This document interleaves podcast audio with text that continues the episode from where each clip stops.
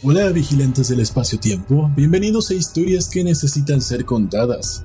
Gracias a todos aquellos que escuchan este podcast, que lo comparten, que lo comentan.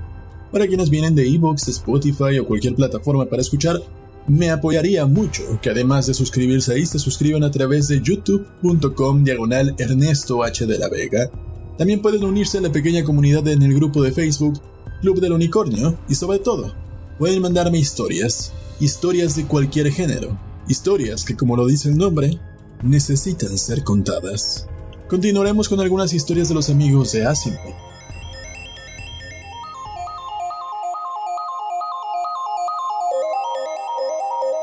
Hoy presentamos Conciencia de Fundación de George Zebrowski. Mi investigación sobre Harry Seldon comenzó en el año 1056 CF. Mi intención no era más que la de reunir simplemente las apariciones de Seldon dentro de la bóveda temporal en los puntos de crisis del último milenio, añadiendo mis propios comentarios y había dado por supuesto que esa investigación no requería más que una recogida rutinaria de los datos. Incluso sospechaba que ya existía una recopilación de este tipo de las apariciones de Seldon, quizá con los comentarios de otro historiador. Mi primera sorpresa al rebuscar en la memoria de Trantor fue la de descubrir que no existe ninguna compilación de esa índole en la enorme biblioteca. Me dispuse a reunir cada una de las manifestaciones y me sorprendió encontrar solo tres de las seis apariciones de Seldon, al principio pensé que simplemente no había tecleado correctamente los códigos precisos para recuperarlas, pero tras repetidos intentos quedó claro que tres de sus seis apariciones no estaban ahí. Saqué la conclusión de que deberían de estar en alguna parte del Banco General de Datos, cosa que requería de una larga búsqueda que yo emprendí tanto por un ramalazo de orgullo herido como por curiosidad hacia las ideas del gran psicohistoriador localizaría, compilaría y presentaría de forma útil todas las manifestaciones de Harry Seldon. Yo era bastante bueno con los programas de investigación. Algunos colegas afirmaban que era lo único en lo que había sido bueno en toda mi vida, aunque se mostraban bastante corteses cuando necesitaban de mis habilidades. Era impensable que pudiera haberse perdido realmente cualquiera de los recuerdos de Harry Seldon, pero al menos me aseguraría de que así era, aunque luego no hiciese nada más. Incluso el averiguar de ese hecho me haría merecedor de un sitio en la próxima 117 edición de la Enciclopedia Galáctica. Faltaban tres de las apariciones, a pesar de que se las citaba en otros documentos. A partir de los registros hice mis cuentas de la siguiente forma. Cuatro crisis habían tenido lugar alrededor de la época del mulo, y para cada una de ellas, Seldon lo había dejado todo dispuesto de forma que parecía en la bóveda temporal en forma de simulacro para ayudar y explicar apareció en el punto culminante de la primera crisis. La segunda crisis ya había sido resuelta con éxito para cuando él apareció. Nadie fue a escucharlo en el caso de la tercera crisis y la cuarta, pero los registros demostraban que había aparecido en el momento indicado. El punto de vista general era que no lo necesitaban, pero se había hecho una grabación. La quinta aparición había contado con una gran asistencia, pues tuvo lugar cuando el mulo atacó Terminus, las palabras grabadas de Seldon demostraron que había perdido el contacto con los acontecimientos. La sexta aparición a la que se alude en varios documentos llevó la imagen de Harry Seldon a la bóveda temporal el 190D, 1000EF. Nadie estaba ahí para escucharlo. Las apariciones 2, 3 y 6 fueron grabadas sin duda y luego colocadas fuera de lugar como si se temiera que pudieran jugar un papel no deseado en algún acontecimiento venidero aunque yo no encontré ningún hecho en el que las palabras de Seldon pudieran haber influido. Parecía por lo tanto que aquello tenía que explicar la reciente falta de interés en las ideas de Seldon. Durante aproximadamente un mes, dejé en libertad a mis programas de investigación, reflexivos, asociativos, de referencias cruzadas y aleatorios. Los dejé por los vastos bancos de memoria de Tranto en los que están contenidos la historia y el conocimiento acumulado por 25 millones de mundos. Aquí y allá encontré referencias a las apariciones segunda, tercera y sexta de Seldon hechas por personas que tenían planeado visitar la bóveda temporal, aunque por una u otra razón no habían podido llegar a la hora prevista. Pero no se hace referencia alguna al lugar en el que podía encontrar las grabaciones de las apariciones de Seldon. Mi temor de que esas grabaciones hubieran realmente perdido aumentó con los problemas que estaba formulándome acerca del papel de Seldon en la historia. A pesar de que la psicohistoria expresaba sus predicciones solo en términos de resultados probables, siempre le había rodeado un aura de control totalitario, un intento del pasado de ponerle trabas al futuro. ¿Hasta qué punto había sido el plan de mil años de Seldon una profecía que se cumplía precisamente por haber sido hecha? ¿Cómo había influido de hecho en los resultados posibles? Si la psicohistoria era válida, ¿cómo podía entonces permanecer fuera de la historia y no estar ella misma sujeta a sus propias leyes estadísticas? ¿Creía Seldon que el pensamiento psicohistórico era independiente del devenir de la historia? ¿O su plan no era más que un ideal? Y finalmente, comenzaba a preguntarme si las apariciones de Seldon en la bóveda temporal habían servido para algo. ¿Cuál había sido su importancia si es que la habían tenido? Estas y otras preguntas danzaban en mi cabeza junto con un millar de respuestas, mientras esperaba que mis programas de investigación atraparan las apariciones de Seldon extraviadas. Comencé a sentir que una mano invisible me impedía llegar hasta el corazón de los temas que se agitaban en mi interior. Me convencí de que la sexta y última aparición me revelaría el verdadero motivo que se ocultaba tras las apariciones de Seldon en la bóveda. Solo la última manifestación, programada para que tuviera lugar mucho tiempo después de que hubieran pasado los peligros que amenazaba a la civilización galáctica. Esa aparición revelaría los pensamientos del gran psicohistoriador acerca de su plan y sobre por qué se había proyectado a sí mismo a través del tiempo. Comencé a pensar que el plan de Seldon no había sido inevitable dado que había necesitado transportarse. Comencé a soñar que estaba por fin en presencia de él y que me hablaba, me revelaba secretos que solo yo podía comprender. Aunque durante las horas de vigilia dudaba de que fuera el único que había inquirido alguna vez en estos temas. Pero si era el único, entonces mis colegas historiadores habían olvidado hacerse las preguntas más importantes de la historia de la galaxia. ¿Había sido realmente un solo hombre responsable de haber comprimido 30.000 años de decadencia en un milenio? Si otros habían formulado la misma pregunta, ¿Dónde estaban sus trabajos? ¿Por qué no podía obtenerlos con solo pedirlos? ¿Tenía que ser el nacimiento de nuestro renacimiento galáctico algo envuelto en el sudario del silencio? Al llegar a ese punto se me ocurrió que podía estar formulando la pregunta equivocada. Por ejemplo, si el plan de Seldon había sido trazado de forma creativa más que fatalista, entonces no existiría contradicción ninguna entre el libre albedrío y el psicodeterminismo. Nosotros determinamos y somos determinados hasta un grado u otro, y no resulta difícil prever qué haremos en cualquier caso. El libre albedrío es la corriente del determinismo que proviene del interior. Por lo tanto, no constituye una vindicación para el determinismo el predecir que podría ser una persona según el libre albedrío, especialmente si las posibles alternativas son pocas. Esta línea de razonamiento nos llevaría a la conclusión de que una vez que el plan Seldon comenzó a ser desarrollado por las dos fundaciones, él se convirtió en alguien muy poco relevante. Sus apariciones en la bóveda temporal eran inconsecuentes para con el proceso creativo al que habían dado comienzo. Por supuesto, pocos pensaron en ello de esa forma, aunque era algo implícito en su falta de asistencia a las apariciones segunda, tercera y sexta. No obstante, yo necesitaba aquellas apariciones para confirmar mis ideas. ¿Era la mermante importancia de Seldon la responsable del extravío de su última aparición? ¿O es que la confirmación de mi línea de pensamiento había consternado tanto a aquellos que la miraron posteriormente que las habían enterrado? Quizá la habían destruido completamente y yo nunca llegaría a satisfacer mi intensa curiosidad. Una visión me perseguía mientras mi programa de búsqueda continuaba su casa. La visión de que Harry Seldon hubiera trucado la historia humana para que se reformara a sí misma, consiguiendo que personas decididas y racionales trabajaran en su plan plan que no podía cambiar a medida que lo interpretaban y aplicaban las dos fundaciones a las circunstancias cambiantes, la derecha y la izquierda trabajando juntas a sabiendas. Residía la verdadera grandeza de Seldon en saber que el futuro pertenecía a aquellos que vivieran en él, que la historia es un problema trascendente que no puede ser solucionado sino solo guiado de manera imperfecta. Las respuestas de esas preguntas parecían estar fuera de mi alcance. ¿Cómo ansía acercarme a Seldon y pedirle que me diera esas respuestas? Estaba convencido de que incluso en el caso de que las grabaciones hubieran sido destruidas, tenía que existir un backup en alguna parte del vasto bosque de información de Trantor. Incluso un simple eco podría ser ampliado y restaurado a su forma original.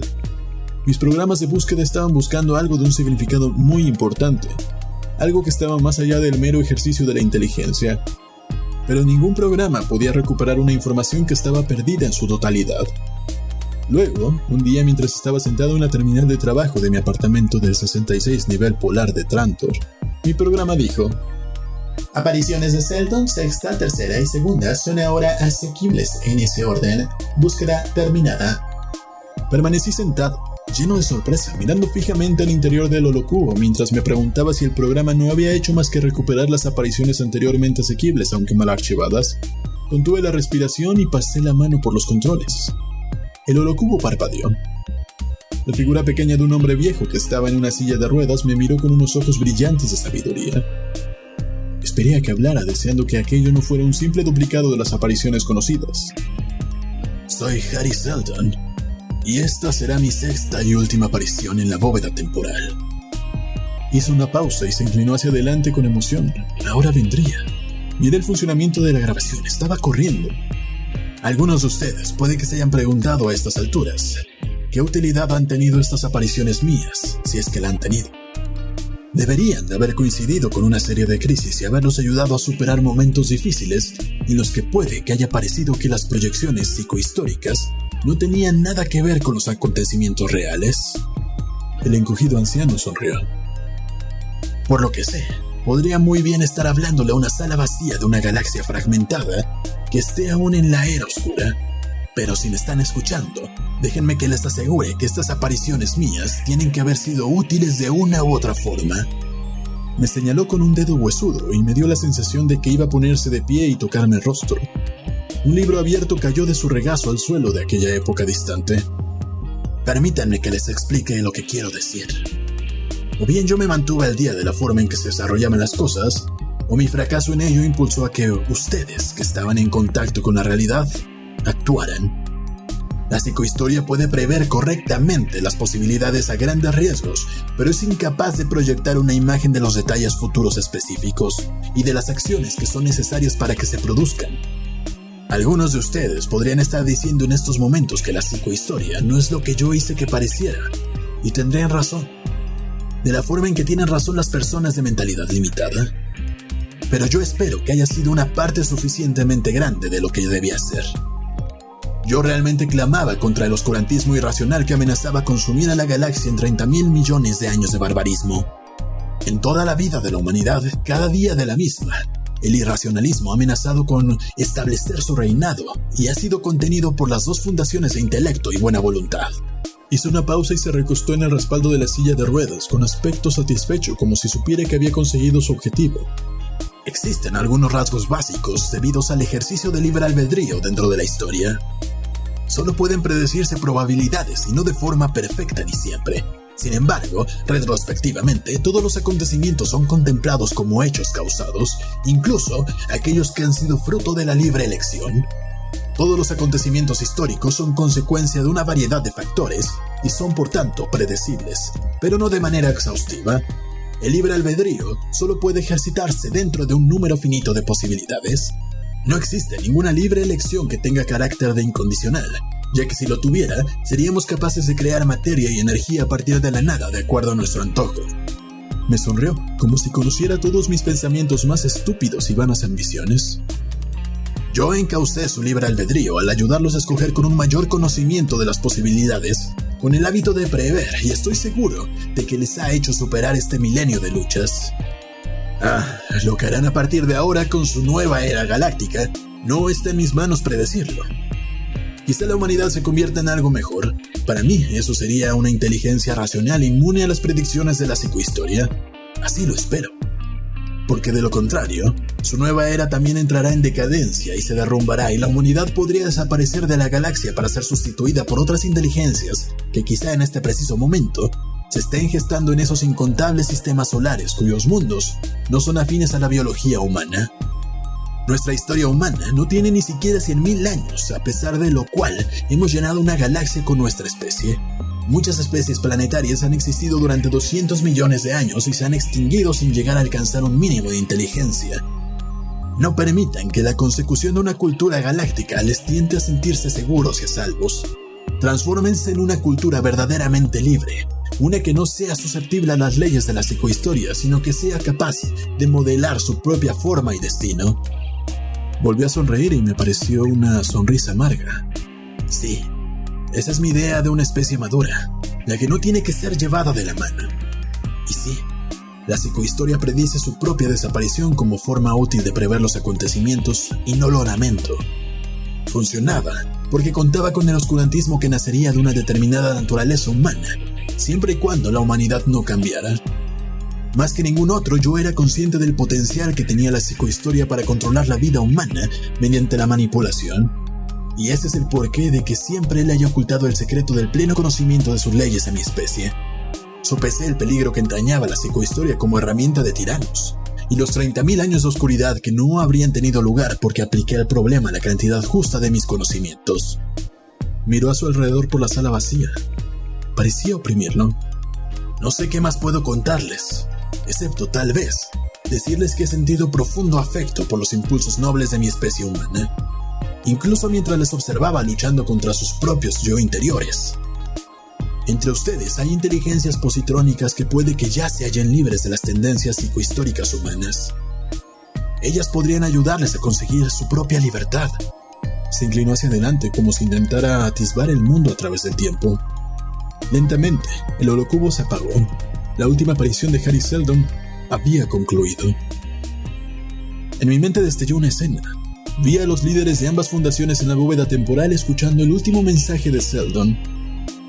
Los había impresionado tanto que habían decidido no revelarle jamás a nadie que habían asistido a la transmisión de aquel último mensaje, ni admitir siquiera que hubiera llegado a producirse. Habían conmovido su fe al darse cuenta que durante mil años muchos seres humanos de inteligencia consagrada y buena voluntad habían rescatado a la civilización haciendo que el plan Seldon funcionara más que rigiéndose por ellos mismos.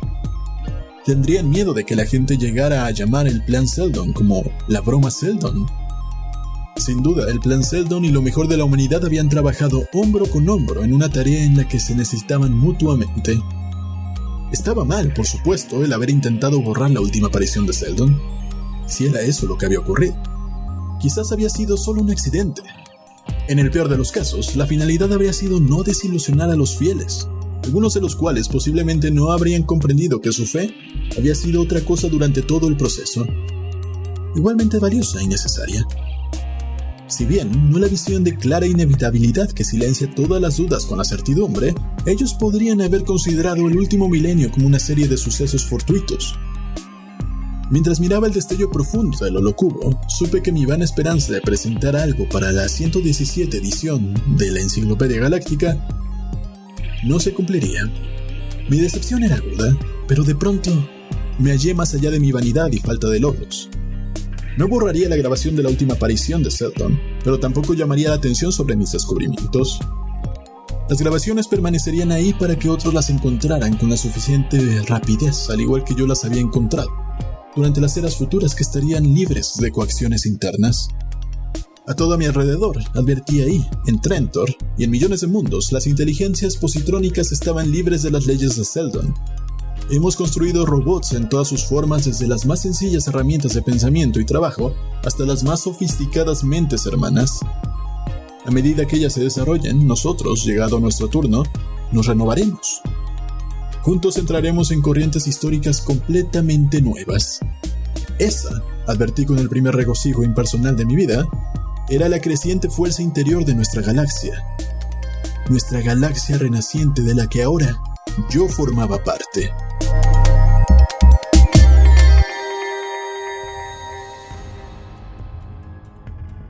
Un plan para salvar a la humanidad de sí misma un plan ideado por alguien que tuvo en cuenta todas las diferentes posibilidades y sobre todo, el oscuro monstruo que acecha dentro de los humanos. Esa vileza que tiende a llevarnos al oscurantismo, a llevarnos en retroceso, ha aparecido muchas veces y una y otra vez tenemos que salvarnos de ella. Alguien que tomó en cuenta la historia para trazar el plan a futuro. Y sin embargo, no tenía ninguna seguridad de que lo que dijo pudiera pasar. Pero funcionó. Salvó a la humanidad, no solo a un mundo, a una galaxia completa que ha sido tomada por los humanos. ¿Lograrán seguir sobreviviendo durante muchos años en estas galaxias? ¿O un día, al ver estas grabaciones, alguien tomará esto como una mala broma en la que se basaba todo lo que creían? y el oscurantismo regresará. Tantas preguntas que podrían ser resueltas en la siguiente historia que tú escribas. Por hoy, esto ha llegado a su fin, pero les recuerdo que pueden apoyarme suscribiéndose a este podcast en Evox, Spotify, YouTube o la plataforma de su preferencia, pero sobre todo, compartiendo los enlaces y convenciendo a otras personas de escuchar este podcast para que cada vez la comunidad vaya creciendo y seamos más las personas que conozcan estas historias que necesitan ser contadas. Si quieren apoyar de forma económica, pueden hacerlo a través de los diferentes links que están en la descripción. Pueden donar un dólar, dos dólares, la cantidad que ustedes quieran. Su apoyo, primero que nada, es para pagar el servidor en iVoox y que se mantengan todos los episodios disponibles en Spotify, Google Podcast y todas esas cosas. Y sobre todo para que sean visibles y más personas las conozcan. En historias que necesitan ser contadas sabemos que hay muchas personas creativas que han pasado por anécdotas muy interesantes. Me gustaría que nos la mandaran a historias.ernestodelavega.com y aquí vamos a leerlas y en su caso a interpretarlas. También pueden unirse a la comunidad a través del grupo de Facebook Club del Unicornio. Y bueno, muchísimas gracias por haberme acompañado. Si son nuevos aquí, les sugiero seguir escuchando los episodios anteriores. Nos vemos en el siguiente podcast. Yo soy Ernesto de la Vega.